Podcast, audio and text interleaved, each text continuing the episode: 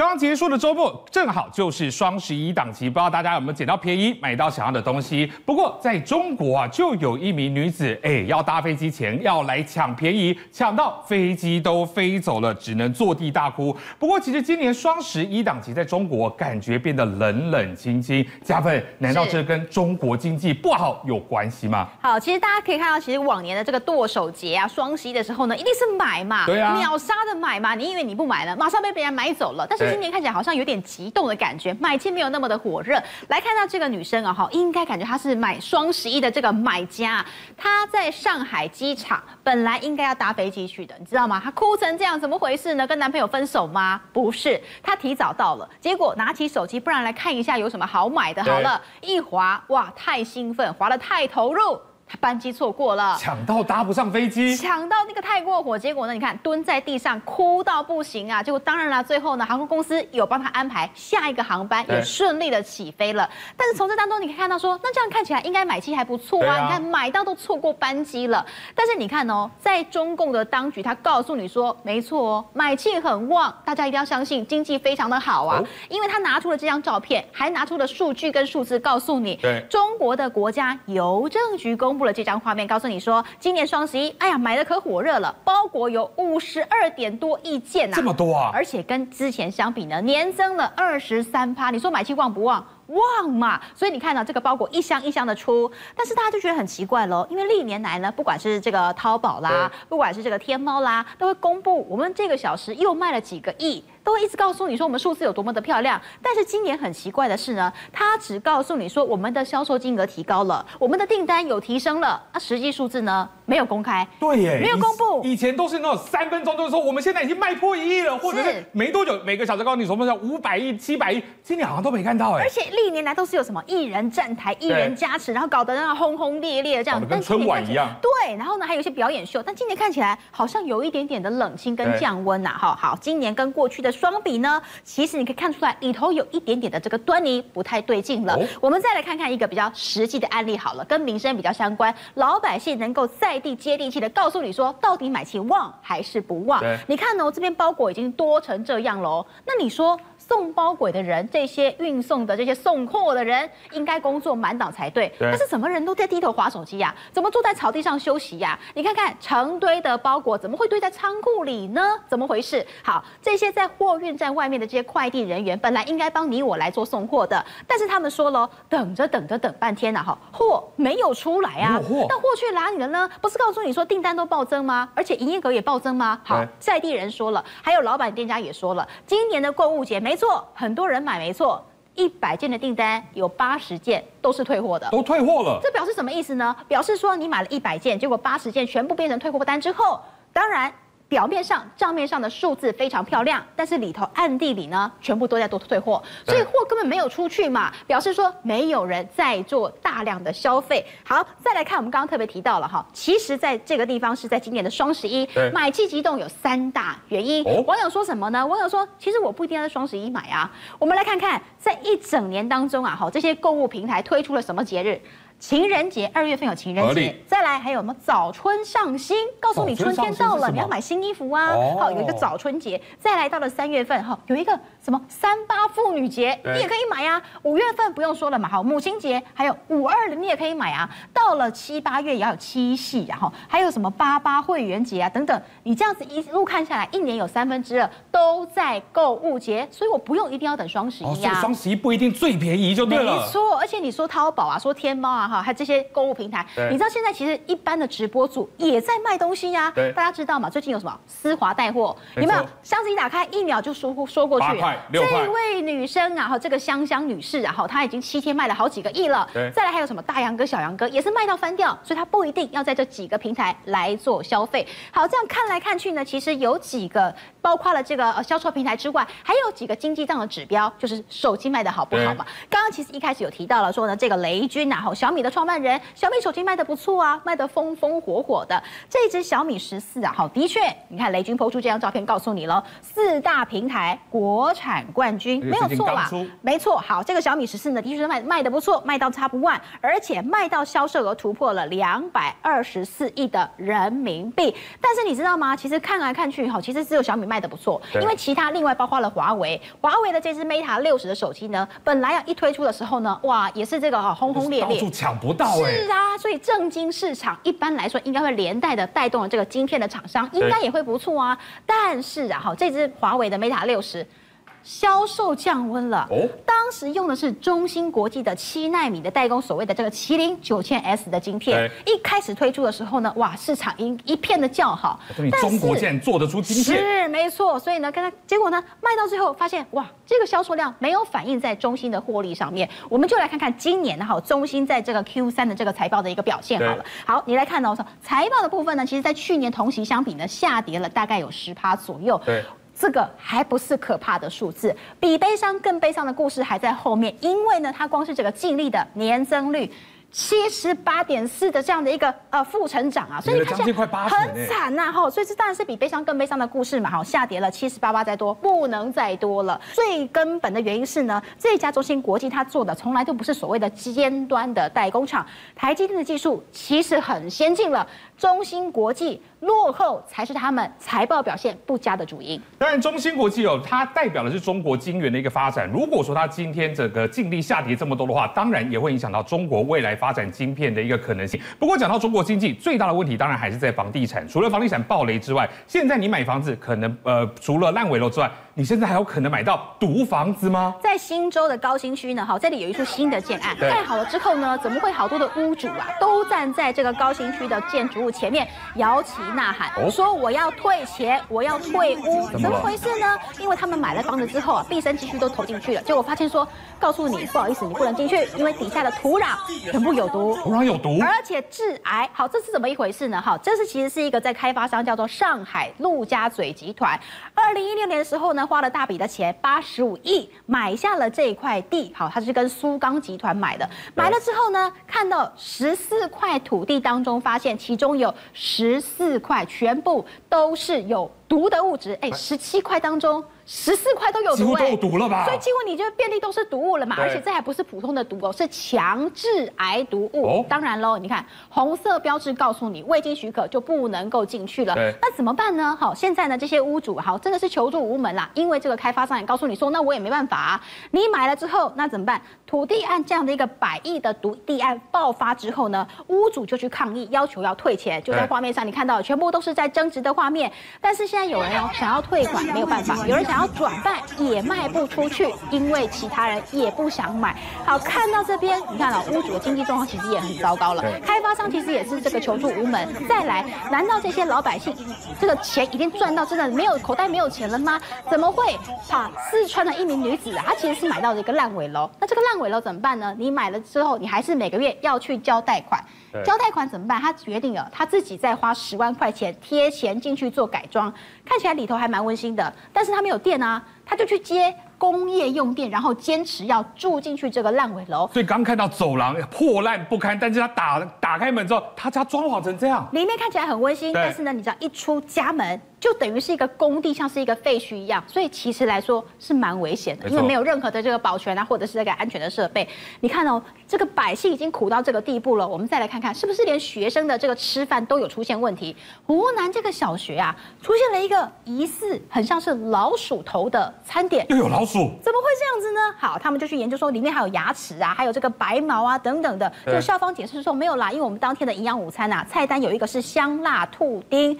但就算是兔子，就算是白兔，民众也很难接受吧？对，好，看到这边呢，老百姓真的过得太苦太苦了吗？我们知道，其实老百姓啊，哈，有苦难言的时候，不敢直接去告政府，也不敢直接去告那些官员。但是如今民怨四起，大家都在告，还实名提告哦。实名提告，表示说我豁出去了。不怕死，因为现在呢，包括在十月底陆续出现了所谓的实名举报，他们去举报什么，在当地天津的村庄，对，村领导啊，你去贪污，涉嫌。贪污补助款五千三百万人民币，哎，这大笔钱呢，相当于两点三五亿的台币这么样的多。另外还有包括了有一个河南的官员哦，他也是一个强迫这个里头的村民，然后发生不正当的男女关系，否则就要对他不利。这些人全部拿出了身份证，你看拿出了自己的证件。对。对着镜头要对这些官员来做举报。所以这样子一路看下来，其实中国的经济非常的糟糕。再来，官员贪污不穷，而且民怨四处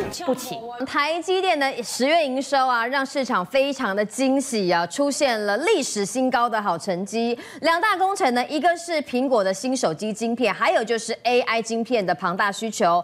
台积电今天的股价是跳空大涨，但为什么今天会开高走低留上影线呢？市场担心啊，有没有可能十月营收就是第四季的高点？不过传出五大客户追单 CoWoS 先进封装制程，台积电第四季有没有机会调高财测呢？台股能不能够笑到大选前呢？是的，你看台积电今天只有涨二点五一个百分点哦，跟礼拜五的台积电在 ADR 涨了六个百分点，好像有些落差哦。因为经过礼拜六、礼拜天啊，市场稍微稍微冷静了一下，因为没有没有错，其实台积电自己也承认，十一月、十二月份的业绩绝对没有十月份更高。第二件事情，其他最关心的部分是什么呢？其实十月份有一个贡献了大概二十六亿到三十亿美金的业绩是来自哪里呢？来自三纳米。那这一个是好事啊，三纳米表示这个 iPhone 用了很多三纳米，但是很抱歉，毛利率呢就从百分之五十四呢降到了百分之五十三，所以大家觉得啊糟糕了，其实三纳米没有给大家那么好的一个这个呃这个利润哦，这是大家所担心的。不过这是过程啊，大家要记得这只是过程，因为后面毛利还是会拉高了哈。但回来这件事情啊，到底现在的未来趋势是如何呢？其实我觉得现在很关心的部分还是苹果的手机的销售哦。那我们都知道 A 十七 Pro 其实就是这次三纳米最大的一个贡献度，因为 S A 十七 Pro 的部分就是采用三纳米。好，这部分到底有多大的贡献？有人去拆解啊，就是以这个 iPhone 十五 Pro Max 来看的话呢，这一次它的成本呢，比之前的成本就比这个之前的 iPhone 14 Pro Max 呢，好，大概多了三十七块七美金。好，整个成本，但它这个价格是。多卖了一百块美金了，所以苹果还是赚钱的。好，但问题来了，这三十七块美金里面有三十块美金是付给谁呢？是付给台积电。哦。另外六块美金付给谁呢？付给大力光。所以换一个角度来说，其实台积电多赚很多钱了。所以当然就在礼拜五的时候呢，美国股市大涨。但回来这件事情啊，过了圣诞节之后。啊，手机还会卖那么好吗？好，大家就很担心这个问题，但是也部分还是不要那么担心了。为什么这么说呢？因为事实上，我们接下来在圣诞节的重头戏呢，就是这一次的这个苹果的 notebook。对，那这个苹果 notebook 里面呢，其中用到了 M 三哦，这个 M 三 Pro 的，还有 M 三 Max 的这个晶片呢，全都三纳米。你知道，为这件事情，M 三这两个字，苹果多付了十亿美金，哇，给了台积电。用力发展这支三纳米。换个角度来说，其实市场是买单，因为它里面含在了六个六颗的 GPU，速度更快。好，当然这个情况下呢，那如果只有这样的话，那还是台积电令人有点担忧嘛，对不对？你是靠苹果，你就是靠苹果吗？嗯。但事实上，好消息来了，因为这次 AMD 呢，面临到二零二四跟二零二五年强力竞争呢，他们要推出个全新的架构，那个是架构呢叫做 Zen 五 C，这里面呢其实也代号叫做呃这个普罗米米修斯啊，好，他都喜欢用希腊的神话来做这个名字啊，但我的重点是什么呢？因为这涵盖了三个主要的。MD 在未来策略，其中包括了笔电的微处理器，还有桌机的微处理器，以及大家最关心的伺服器的微处理器。我们现在讲啊，其实讲笔电啊，讲桌机大家都没有感觉了，就宏基嘛、华硕。但是讲到伺服器就会立正站好，因为这是广达、这个伟伟创跟伟影哦。没错，事实上的确，AMD 在占未来的趋势里面，确实会用到。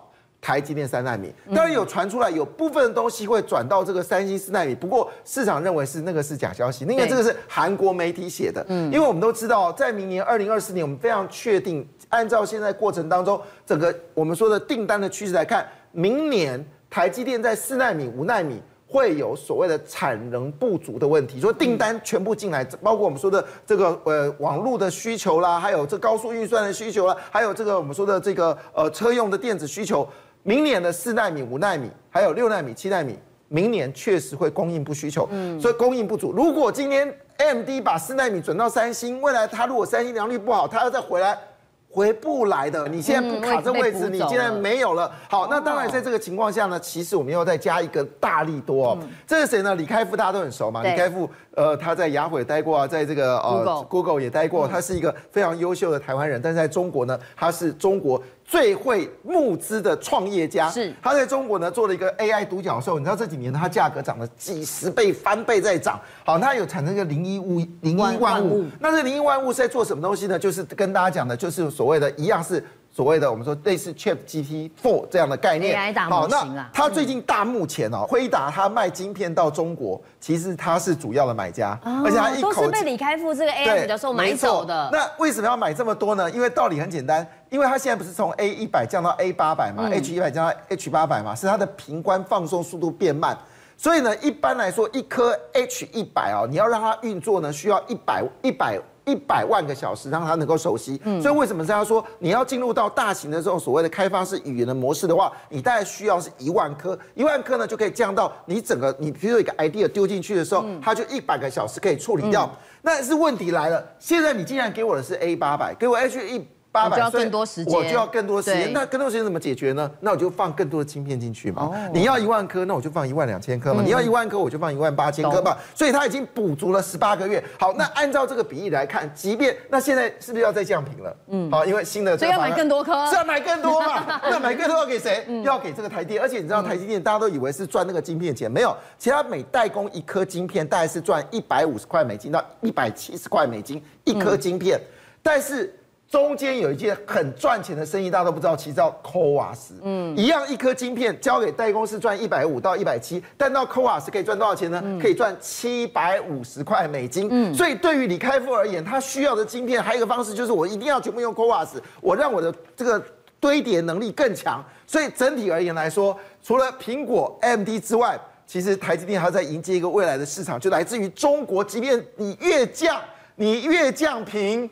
我就听到 money money money 的声音了。好，杰明哥讲到，尽管台积电十月营收毛利率出现稍微的下滑，但这只是暂时的过渡期，因为中国大陆对于 AI 晶片的需求哦是非常的庞大，也让台积电呢未来相关的营运呢是倒吃甘蔗。不过讲到台积电，我想问委员啊，今天跳空大涨，大家很开心，但是留了一个黑 K 棒。是你之前有买的人，今天就跑光光了吗？不过好家在没爆量，算是好事吗？呃，我这样跟各位讲，其实在美国股市在礼拜五出现一个大涨的一个状况，嗯、所以其实现阶段大家投投投资跟操作台积电的原则在在哪里？就是说，它会跟十年期。美美国的十年期公债做一个比较动作，为什么？之前台积电在跌的时候，大家想到一件事情啊，就是说，你台积电现在的殖率原则上其实不高嘛，因为它是一个属于成长性的一个产业。那我美国十年期公债殖率四点六 percent 好了，之前还高一点。那我买美国十年期公债，我还没风险，那我为什么要买台积电？那现阶段的的状况已经转过来，是吗？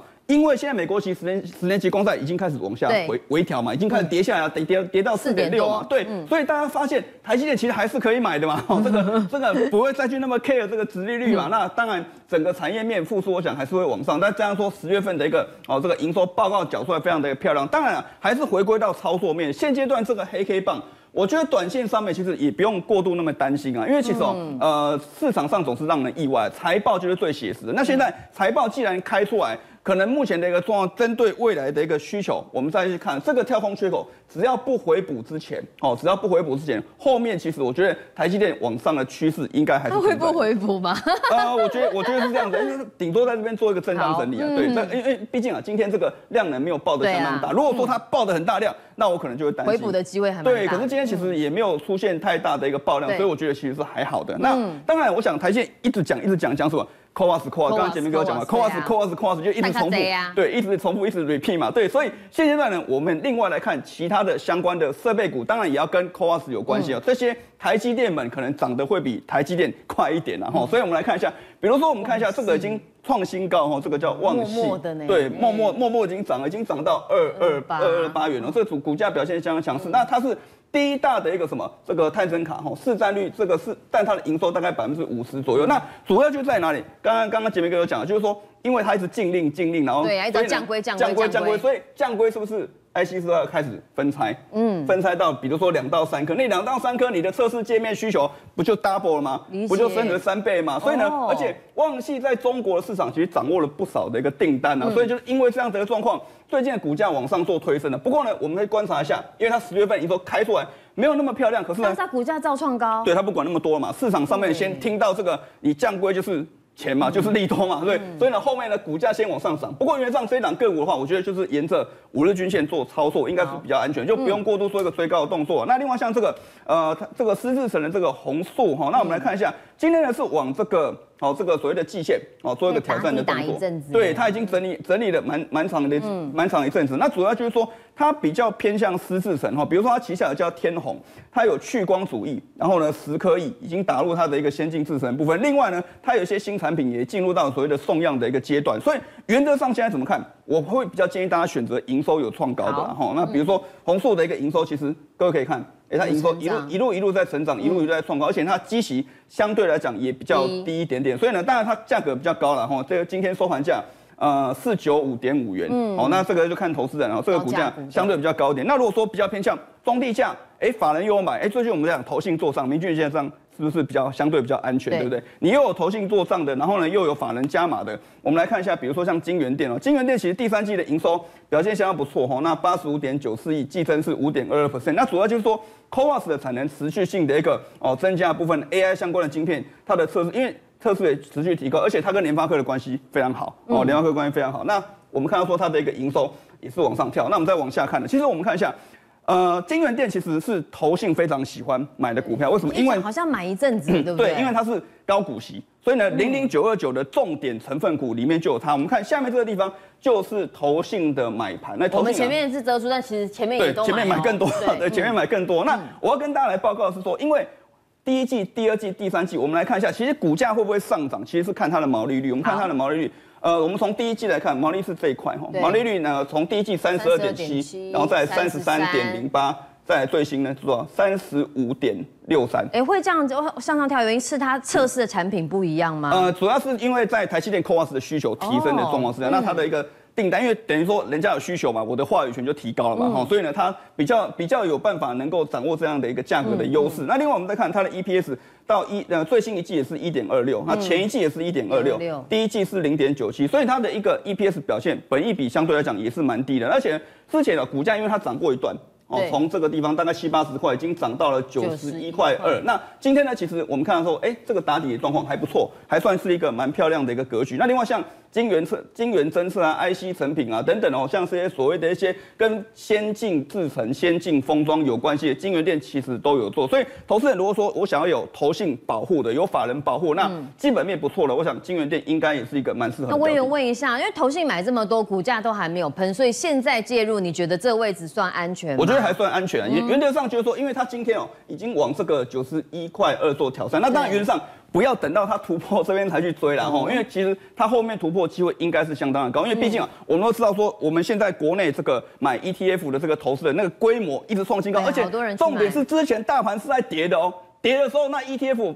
金额现在创新高，对，那你想，我们投信代操这个政府代操那些委外资金，他要买什么股票？就是买零零九二九这些相关的一些概念股的部分。所以呢，当然他一定会找基本面比较好的公司做一个切入。所以我觉得像联发科啊、像金元电啊、台积电等等的，都是值得投资朋友后续做一个追踪跟观察。